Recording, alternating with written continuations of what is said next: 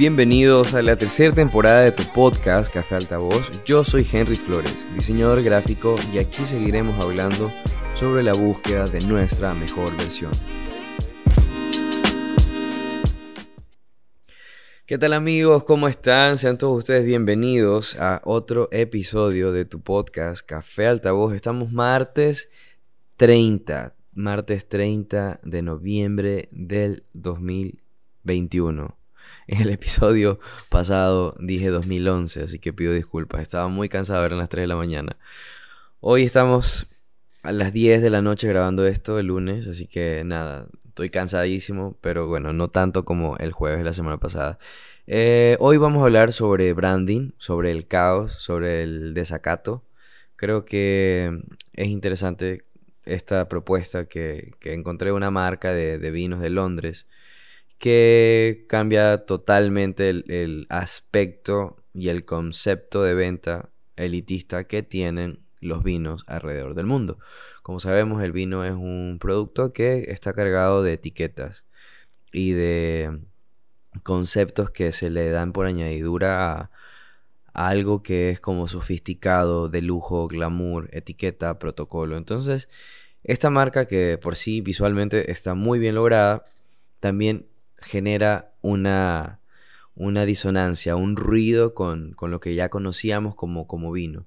Este va a ser un episodio súper rápido porque no tengo mucho tiempo, porque eh, estoy armando también otro tipo de, conversaciones con invitados, entonces mientras se dan eso no quería dejar los espacios esta semana, así que considero que, este tema quizás a alguien le pueda servir o, o a los diseñadores específicamente, si te interesa el branding, lo que es la creación de marcas, entender que que gira en torno a al construir una etiqueta, al construir un, naming, a ponerle nombre a la marca, a ponerle forma a ese logo, eh, a esa identidad, a ese concepto, a ese ADN, bueno, todo lo que envuelve y todo lo que está detrás de, de lo que es crear y gestionar marcas, pues este episodio creo que te va a servir mucho y si no eres diseñador, pues bueno, date la oportunidad de escuchar, voy a tratar de, de hablar y contar esta historia de este producto de una forma sencilla, no tan compleja, no no quiero utilizar tantos términos técnicos, pero de repente se me sale. Pero bueno, vamos a hablar sobre eso. Encontré hace una semana un producto de Londres, un vino que se llama Bold River. Bold River en español viene siendo como el acto, o bueno, la traducción sería como agarrador de tazón. Y básicamente hacen un énfasis en la forma en la cual los bebedores de vino actuales o la nueva generación de sus consumidores ya no está pendiente de los protocolos, de las etiquetas, de todo este tipo de, rasgos que tenías que cumplir a cabalidad para poder decir que estás tomándote de, forma correcta el vino. Entonces, lo que ellos hacen, y por eso enganché con, e, con este producto, con esta estrategia de branding, es que eh, deconstruyeron un concepto para construir algo a partir del desacato, del desorden, ¿no? Entonces, están proponiendo un producto súper interesante a nivel visual. Obviamente no, no, tengo una, la más mínima idea de cómo pueda ser la experiencia de probar como tal el vino, pero visualmente está muy bien logrado, las etiquetas, las ilustraciones, sé que no, no lo pueden ver, pero bueno, trataré de, de narrarlo. Bold River, como les dije, es un vino de Londres que propone generar un vino para la gente que realmente lo quiera disfrutar. Entonces le están dando eh, relevancia al proceso de disfrute, de la experiencia de saborear, de, tener un, buen vino en tu, boca. Obviamente hay distintos parámetros que se miden dentro de lo que es vino y Bold River se llama así porque justamente, que es agarrar el tazón, porque justamente cuando tomas vino, cuando tomamos vino, no deberíamos coger el vino del tazón, es decir, de la parte superior donde contiene el vino, porque con nuestra mano cambiamos la temperatura del vino y por ende cambiamos su sabor. Hay que cogerlo del tallo. Pero bueno, Bold River está diciendo, no, para el carajo toda esa vaina, tómatelo como tú quieras, que este vino es para ti. Entonces me pareció interesante, hizo match conmigo, así que voy a, a contarles un poquito de cómo va. Dice que para el equipo de Bold River, la visión de una cultura del vino relajado eh, era necesario crear imágenes que fueran adecuadamente frescas, es decir, más relajadas. Ellos están utilizando ilustraciones con colores como verde, amarillo, rosado, entonces tienen un, un contraste interesante y una estructura narrativa muy chévere a nivel eh, gráfico. Dice así que buscaron un estudio de diseño con un enfoque igualmente relajado que pudiera darle a la marca el aspecto que ellos estaban buscando. Encontraron una combinación perfecta en Casual Business, que es el, estudio que, realizó esto. Em, dice, el sentimiento fue mutuo. John Calleja y Katrina Kayaki, que son los fundadores de Casual Business, un estudio de branding, quienes, quienes sabían desde el principio que este era un brief ideal. O sea, hicieron match, obviamente. Tú cuando tienes un cliente, tú ya te das cuenta, dices, este proyecto es para, para mí. Y justamente ahorita yo estoy trabajando un branding para una marca de cremas en Quito.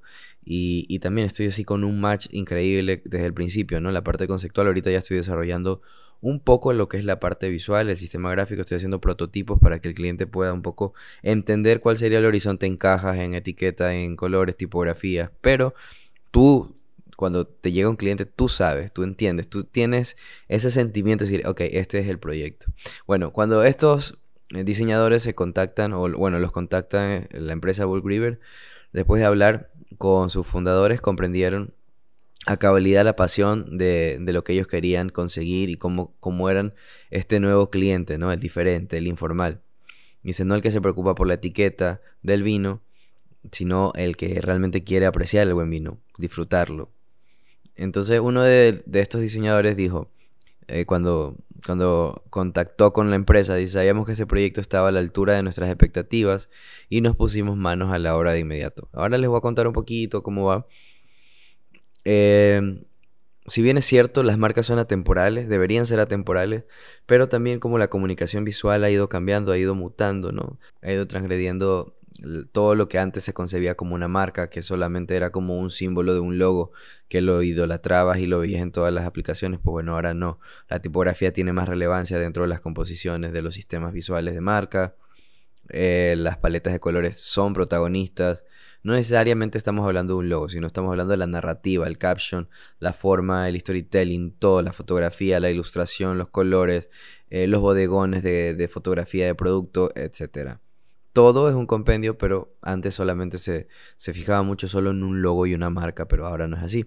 Entonces, esta marca, Bold River, tiene una tipografía que es ilustrada. Y me parece genial, o sea, es, hermosa. Tiene contrastes, por ejemplo, verdes con rosado.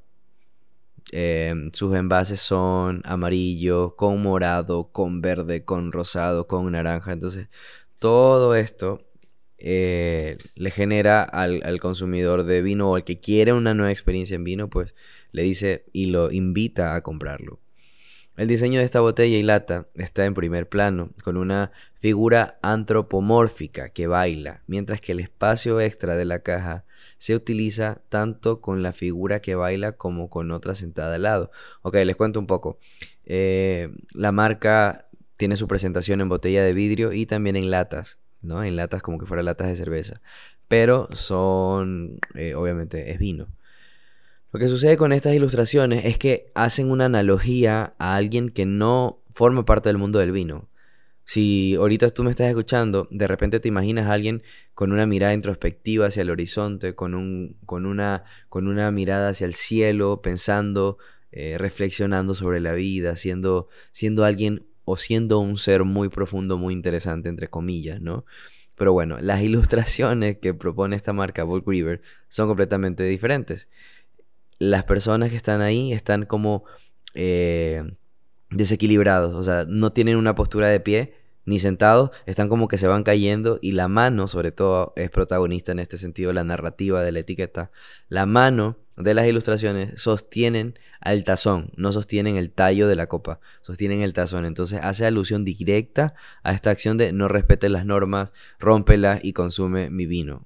O sea, me parece súper interesante. Eh, los diseñadores cuentan que para crear estos personajes y divertidos, Johnny Cat contrataron a la ilustradora lituana Eagles. A ver, voy a pronunciarlo bien. Eagles. Sorry, pero este nombre no es ni gringo, o sea, es lituano. Eh, bueno, el estudio contratan a una ilustradora y ella es la que se encarga de generar todo este universo de personajes amorfos para la marca, ¿no? Y para las etiquetas. O sea, se ven hermosas, de verdad no tienen idea lo, lo, lo chévere que, que están las etiquetas. Pero bueno, Casual Business, el estudio, eh, tiene aún, no ha sacado todo, porque esta, esta marca de, de vino Bull River va a sacar más series de productos. Entonces, las que están ahora son amarillas, con estos colores que les digo, verde, naranja, pero por lo que estuve leyendo van a sacar unas nuevas versiones de vino. Y saben que es interesante, es interesante porque de repente saben que siempre aquí comparamos la vida del diseñador detrás del computador con la, con la, con, la forma en la cual estamos trabajando y aprendiendo de los procesos de la, de la creación de una marca. Es interesante entender de que en el 2021 las empresas tratan de de asumir un punto realista, ¿no? De las cosas. Yo creo que esto no pasa ahora. Yo creo que siempre ha existido este tipo de gente que no le gusta seguir el protocolo, que no le gusta seguir las normas, que considera absurdo este tipo de pasos para poder decir, ok, lo voy a disfrutar. No, para el carajo. Te lo tomas a pico de botella o lo coges del tazón y lo disfrutas. Me parece interesante porque también rompe mucho este estereotipo de que las marcas, para los que creamos marcas, que tenemos que que tratar de construir arquetipos y tratar de, construir modelos que sean eh, sublimes, ¿no? Sublimes para, para los otros. Creo que ah, marca un punto muy interesante el hecho de que realmente quieras conectar con alguien real.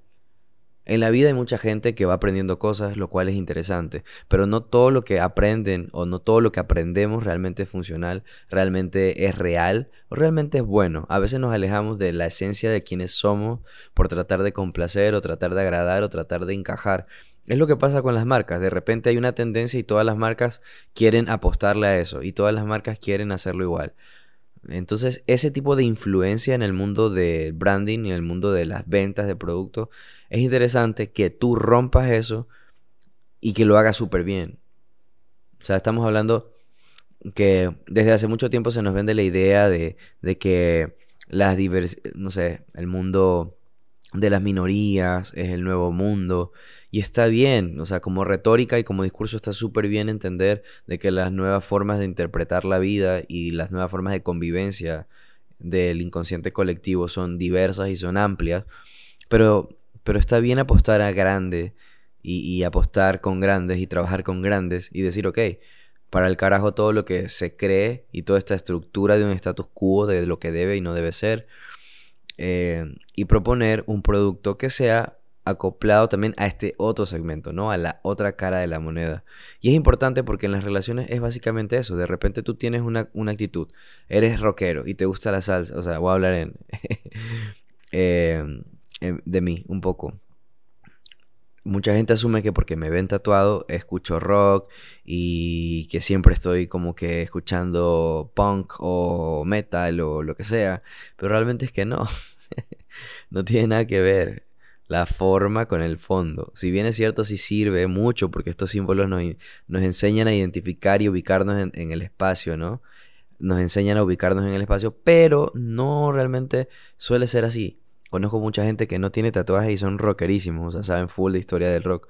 Y de repente conozco tatuados que saben full de salsa, o saben full de bossa nova, o de jazz, y es como, wow, o sea, es interesante un poco romper esos estigmas que nos han inculcado desde antes y sobre todo ya hablando netamente del diseño, es importante saber de que hay marcas que están apostando a eso, a decir, no, fuera, fuera pantomima, fuera maquillaje, vamos por lo que es realmente. La gente se quiere emborrachar, ok, emborrachate y te vamos a dar una etiqueta que se va a conectar contigo porque así caminas tú cuando estás borracho. Y es interesante el, recurso de la ilustración como, un, como, una, como una narrativa para poder conectar con, con, el público, que al final de cuentas siempre lo digo, ¿no? O sea, los procesos y los proyectos de branding son eso, son negocios son, son intenciones de venta, son intenciones de posicionamiento, entonces es una, es, una, es una vía de comercialización de un producto o un servicio que nosotros como diseñadores tenemos la responsabilidad de hacer que funcione, de que realmente conecte, de que realmente se posicione mediante todas las herramientas que tenemos a nuestro alcance. ¿no? En este caso la etiqueta posee un trabajo tipográfico interesante, creo que las fuentes son, son diseñadas por ellos Obviamente diseñado por ellos porque son, son fuentes que no, pertenecen a una familia tipográfica. Entonces es un, es un producto y un proyecto súper, súper, súper interesante que me pareció chévere. También estuve viendo otro. Eh, también estuve leyendo sobre otro proyecto similar con, con unas características similares, pero este es en Nueva York, es sobre un parque eh, de Nueva York, sobre un parque, sí, un parque, que está frente a un hotel. A ver, no, no, no miento, no es sobre un parque, es un hotel que está frente a un parque en los sectores, en uno de los sectores más caros y lujosos de, todo Nueva York. Entonces, lo que hizo este hotel es un poco acoplar toda esta, esta vista que se ve desde, las ventanas de las habitaciones del hotel al parque y todo este panorama de tallos, de hojas, de ramas, pues lo, construyeron como, como, simbolismo para utilizarlo en, el menú, en el diseño de, identidad interno del hotel y me pareció súper chévere, súper interesante. Y también muestran y esta, esta, esta noción o este sentido de de querer enganchar a la gente, pero a la gente real, o sea, a la gente de ahora. Aquí la gente ahora ya no tiene tantas posturas, ¿no? O, no tiene, o tiene muchas, no sé, puede ser un poco extraño. Pero algo que, que hablaba este branding, esta marca, es que como es un sector muy caro de, de Nueva York, es un sector de, de hoteles y departamentos súper caros, por lo mismo que es caro, no tiene mucha demanda de clientes, ¿no? Entonces está, están tratando de acercar un poco a este tipo de empresarios que les gusta el lujo, pero un lujo mucho más informal, ¿no? Que les gusta el lujo eh, más sin etiquetas, que aunque tengan dinero y trabajen y sean empresarios, de repente no les gusta usar traje, no les gusta eh, los protocolos de, de comer fino, de la comida muy elegante, muy gourmet, del trago especial, del, trago super caro, super nice, super fancy. Entonces, este contraste de decir, ok, yo trabajo porque me gusta y tengo éxito y tengo prosperidad en mi empresa y me gusta Nueva York, pero no me gustan tus hoteles que ya se quedaron en la época de los 60, 80 con este tipo de ricos o empresarios que sí alardeaban de el lujo del estatus de consumir, de pagar, de vestir. En cambio acá no, o sea. Y ese tipo de match es, es, lo que están buscando hacer con este rediseño de este hotel. Yo por aquí creo que tenía que tenía esta esta marca.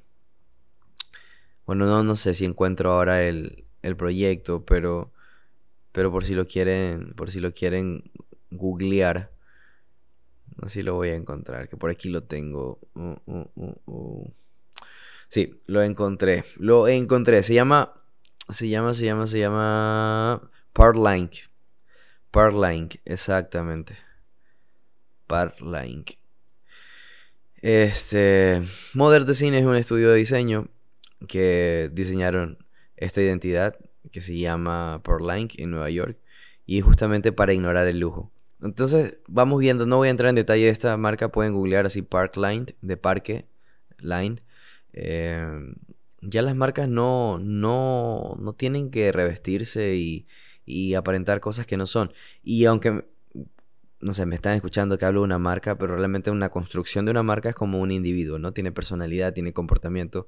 Y las marcas se comportan según su entorno. Entonces, me parece chévere que las cosas están teniendo una transgresión, un cambio interesante dentro de lo que es la construcción de marcas.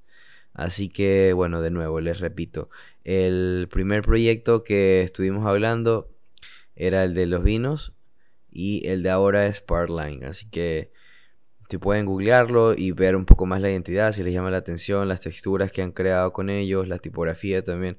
Ahora yo creo que, que es muy importante el, uso de las tipografías y las tipografías también evocan a eso, ¿no?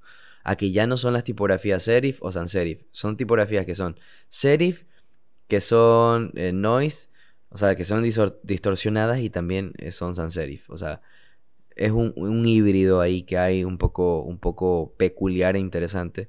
Y forma parte, obviamente, de, esta, de este comportamiento social, ¿no? De, de las nuevas conductas, de las convivencias de las sociedades modernas. Así que bueno, estamos llegando al final de este episodio. Este episodio no ha sido tan existencialista, ha sido un poco más narrativo para, para compartir un poco del conocimiento, que es algo que he estado leyendo ahora sobre este tipo de, conductas de las marcas, del branding, del proceso de construcción de las mismas y también de la, de la, de la ejecución como, como sistemas visuales que son sublimes, son hermosos, son caóticamente hermosos, creo que podría ser la palabra para culminar este episodio el día de hoy. Si eres diseñador gráfico, espero te haya servido, espero que te haya eh, servido como, como background para que puedas influenciarte un poquito, para investigar un poco más, para profundizar el tema de la marca. Si te gusta la creación de marcas, pues bueno, bienvenido sea. Y si no eres diseñador gráfico y llegaste hasta este punto, pues bueno, te mando un abrazo inmenso. Porque sé que no es tu tema. Te mando un abrazo inmenso. Siempre el conocimiento nuevo será bienvenido. Así que si alguien quiere compartirme alguna historia, si alguien quiere compartirme alguna experiencia de trabajo, alguna experiencia de vida que pueda también aportar a los episodios del podcast, pues bienvenido sea. Yo estoy abierto a aprender, a compartir el conocimiento que ustedes me puedan transmitir y crecer juntos, ¿no? Creo que, eso es lo importante. Aprender todos los días, ser personas que tengan algo importante, algo contundente, algo tangible eh, en, el fondo por conocer. Así que les mando un abrazo súper grande, súper, súper grande. Espero tengan buen martes. Hoy sí va a ser martes cuando lo escuchen. Eh, hagan todo, todo con el corazón. Si no lo hacen con el corazón, no lo hagan. Si no lo hacen con ganas, no lo hagan. No, una cosa es que estés cansado, una cosa es que te duele la cabeza y otra cosa es que realmente no lo quieras hacer. Estoy luchando y batallando, estoy luchando y batallando para, para seguir trabajando y grabando el podcast y haciendo ejercicio y cocinando y cosas que es la vida real. Así que nada, simplemente hay que abrazar esas complejidades, aunque a veces queramos ya todo mandar para el carajo del cansancio, pero bueno, lo que se hace con corazón tiene su recompensa. Así que les envío un abrazo súper grande, súper, súper, súper grande. Eh, bueno, y antes de irme, por si son de aquí de Ecuador, eh, chequen la, el rebranding de Papa John's, que es esta pizzería. Eh, con franquicia en Latinoamérica. Así que chequeelan, que también eh, han hecho algo interesante por ahí. Coméntenme si quieren qué tal les parece ese rebranding de Papayón. Les envío, les envío un abrazo inmenso, suerte, buena vibra a todos. Hagan las cosas de corazón, luchen por las cosas que realmente les gustan, aunque nadie crea en ustedes. Cada vez que les digan no, pues bueno, callen boca, trabajen duro, en silencio y celebren sus victorias, pequeñas o grandes. Un abrazo y nos vemos. Si te gustó este tipo de contenido, puedes ayudarme a realizar muchos más comprando mi libro Formas, un libro de diseño gráfico y minimalismo. Me escribes en Instagram, arroba henry slash bajo digital work y lo envío a cualquier parte de Latinoamérica.